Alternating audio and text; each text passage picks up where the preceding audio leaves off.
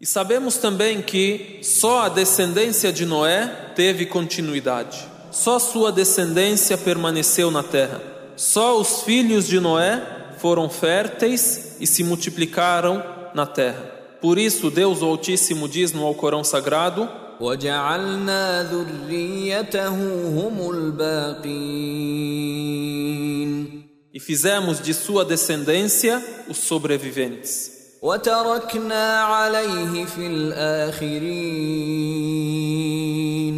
E deixamos esta bênção sobre ele na posteridade. E estes versículos fazem parte de um conjunto de versículos de Surat As-Safat, a sura número 37, que tem a história de Noé de maneira bem resumida. E também este é mais um exemplo que dou sobre a eloquência do Alcorão sobre o milagre linguístico do Alcorão sagrado, da última revelação de Deus. ولقد نادانا نوح فلنعم المجيبون E com efeito, Noé chamou-nos. Então, quão excelentes fomos em atendê-lo.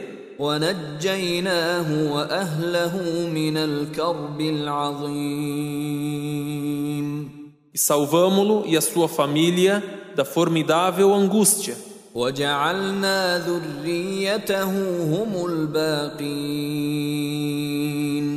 E fizemos de sua descendência os sobreviventes.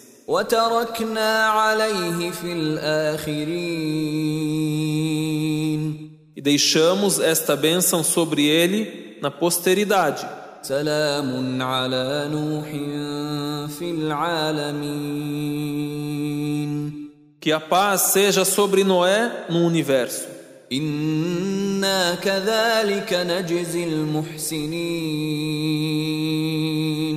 Por certo, assim recompensamos os benfeitores. إنه من عبادنا المؤمنين por certo, ele era de nossos servos crentes. E deixamos esta bênção sobre ele na posteridade. O versículo indica que só os filhos dele tiveram descendência. É conhecido que os três filhos de Noé são Sem, Cã e Jafé. Sem, Ham e Éfif. E são descendentes de Sem, os árabes, os hebreus e outros. E são descendentes de Ham, os abissínios, os africanos. E são descendentes de Jafé, os romanos, os turcos e também outras raças. E por isso Noé é chamado o segundo pai da humanidade. Para finalizar a história de Noé, vamos citar alguns relatos das palavras do profeta Muhammad, que a paz de Deus esteja com ele, sobre Noé e sobre a virtude de Noé, que a paz de Deus esteja com ele. É narrado que o profeta Muhammad sallallahu alaihi wasallam falou sobre o dilúvio: "Falau rahima Allah min qaumi Nuhin ahadan, la rahima umma sabi". Se Deus tivesse tido misericórdia de alguém deles, iria ter misericórdia da mãe do menino. E qual é a história da mãe do menino? O profeta Muhammad, que a paz de Deus esteja com ele, disse: Noé, que a paz de Deus esteja com ele, permaneceu entre o seu povo mil anos menos cinquenta anos. Plantou árvores durante cem anos. Estas brotaram e cresceram, e depois ele as cortou, e em seguida construiu a arca. Passavam por ele e zombavam dele. Diziam a ele: Constrói um barco em terra, onde ele vai navegar? Então Noé dizia a eles: Vocês saberão. Saufa ta'lamun. Quando Noé terminou de construir a arca e a água jorrou da terra e encheu as ruas, uma mulher que amava muito ao seu filho, como é o costume naturalmente de toda mãe, amar o filho e dar a vida por ele. Então, a mãe de um menino saiu em direção à montanha, até que ela chegou à altura de um terço da montanha. Então a água alcançou ela. A água chegou até ela, mas ela ainda conseguiu chegar ao topo da montanha. Quando a água chegou até o pescoço dela, ela levantou o menino com as suas mãos e os dois se afogaram. Então o profeta diz: Se Deus tivesse tido misericórdia de alguém deles, iria ter misericórdia da mãe do menino da mãe desse menino, da qual eu conto a vocês a sua história. O mensageiro de Allah, Muhammad sallallahu alaihi wasallam, a paz de Deus esteja com ele, também mencionou a recomendação de Noé aos seus filhos antes de morrer. É narrado pelo Imam Ahmad que certa vez o mensageiro de Allah, sallallahu alaihi wasallam, viu um homem que se vestia com ostentação. Viu um homem vestido com roupas muito enfeitadas, tecido de seda, tecidos brilhantes, uma roupa que transmite ostentação. Então o mensageiro de Allah sallallahu alaihi wasallam puxou esse homem e disse para ele: Ala ara alayka libasa man la ya'qil? Parece que vejo sobre ti a veste daquele que não pensa. Imaginem o que esse homem estava vestindo. E também imaginemos hoje a veste de alguns jovens que vestem camisas enfeitadas, purpurina, lantejola. Então ele lembrou a esse homem o exemplo da recomendação de Noé a seu filho e disse: إن نبي الله نوحا عليه السلام لما حضرته الوفاة قال لابنه إني قاص عليك وصية آمرك باثنتين وأنهاك عن اثنتين quando chegou a hora da morte de Noé, que a paz de Deus esteja com ele, ele disse a seu filho: Irei te fazer uma recomendação. Te ordeno duas coisas e te proíbo duas coisas te ordeno La ilaha illallah, ou seja, te ordeno dizer e te ordeno cumprir La ilaha illallah. Não há divindade real além de Allah. Não há divindade além de Deus. Te ordeno La ilaha illallah, pois se os sete céus e as sete terras forem colocadas sobre um prato, sobre um prato de uma balança, e for colocada La ilaha illallah no outro prato, prevalecerá La ilaha illallah sobre os céus e as terras. E se os sete céus e as sete terras fossem uma só peça, blindada, imunizada e dura, os despedaçaria La ilaha illallah.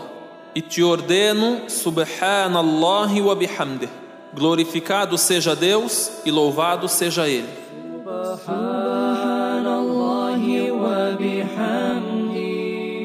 Pois nela estão as ligações de todas as coisas, e com ela a criação inteira é sustentada. Estas são as duas recomendações, as duas ordens de Noé ao seu filho. La ilaha illallah, subhanallahi wa bihamdi.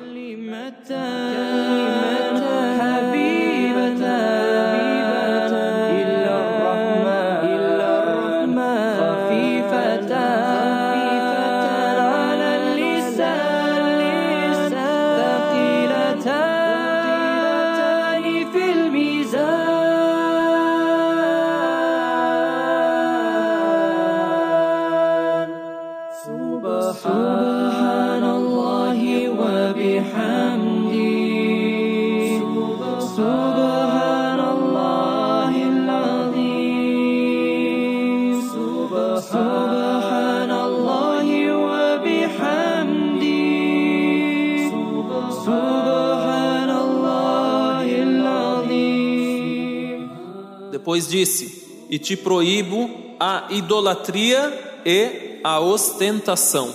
Então perguntaram ao profeta Muhammad, que a paz de Deus esteja com ele, ou aquele homem que estava a se ostentar, perguntou a ele: A idolatria, a shirk, já conhecemos, pois o que é a ostentação?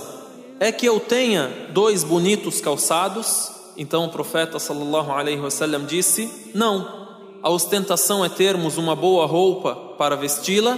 O profeta Muhammad sallallahu alaihi wasallam disse: Não. A ostentação é termos uma boa montaria para nos transportar? Nos dias de hoje, um carro novo, um carro confortável? Então o profeta sallallahu alaihi wasallam disse: Não, não é essa a ostentação. O homem seguiu perguntando: É termos amigos e estarmos junto com eles? Rasul sallallahu alaihi wasallam disse: "Não. Então, o que é a ostentação, ó mensageiro de Deus?" "Famal kibru ya Rasulallah." Então, o mensageiro de Deus sallallahu alaihi wasallam disse: "Batarul haqq wa ghamsun nas." Em outro relato, "Safahul haqq wa ghamsun nas." Não aceitar a verdade, ou seja, não enxergar a verdade não se inclinar à verdade de Deus e não se inclinar à verdade que nos é esclarecida e menosprezar as pessoas andar com ar de ostentação, ter uma boa veste, um bom meio de transporte, o melhor alimento, a melhor bebida, a melhor residência. Se tivermos isso com simplicidade e humildade, e agradecendo a Deus e reconhecendo a verdade, que isso vem de Deus e que devemos adorá-lo unicamente e sermos muçulmanos a Ele, isso tudo não é ostentação.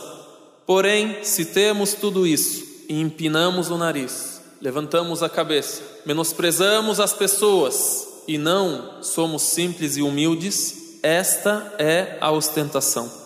E como disse Deus Altíssimo no Alcorão, ولا تصعر خدك للناس ولا تمش في الأرض مرحا إن الله لا يحب كل مختال فخور E não voltes com desdém teu rosto aos homens, e não andes com jactância pela terra, com orgulho, com ostentação. Por certo, Allah não ama a nenhum presunçoso vanglorioso, a nenhum orgulhoso que se vangloria. Isto em Surat Luqman e também em Surat Al-Isra. ولا تمش في الأرض مرحا إنك لن تخرق الأرض ولن تبلغ الجبال طولا E não andes pela terra com ostentação. Por certo, não fenderás a terra. Você não vai conseguir furar a terra com todo esse orgulho e nem atingirás as montanhas em altura. Por mais que você se estique, não vai conseguir chegar à altura das montanhas. E já citamos anteriormente o que fez o Satanás ser expulso do paraíso. E citamos que o orgulho, a ostentação, é uma das bases da rebeldia, da desobediência e da incredulidade. Então, nesse texto relatado pelo Imam Ahmed e por outros compiladores do Hadith, lemos que Noé, que a paz de Deus esteja com ele, recomendou ao seu filho, antes de morrer, que diga e cumpra La ilaha illallah não há divindade real além de Deus. E que diga Subhanallahi wa bihamdih. Glorificado seja Deus e o louvor é a Ele. E também o proibiu a shirk, a idolatria, associar alguém a Deus na adoração, adorar a algo ou a alguém além de Deus. E também o proibiu al-kibr, a ostentação. E assim, Noé, que a paz de Deus esteja com ele, faleceu após aproximadamente um milênio de adoração a Deus e de esforço no seu caminho. E é narrado que Noé foi enterrado na mesquita sagrada, Bil Masjid al-Haram, ou seja, em Meca. E também há outra narração que diz que ele está enterrado em Al-Biqa', no Vale do Becá, no Líbano, num lugar chamado hoje de Kark Subhanallah wa bihamdi.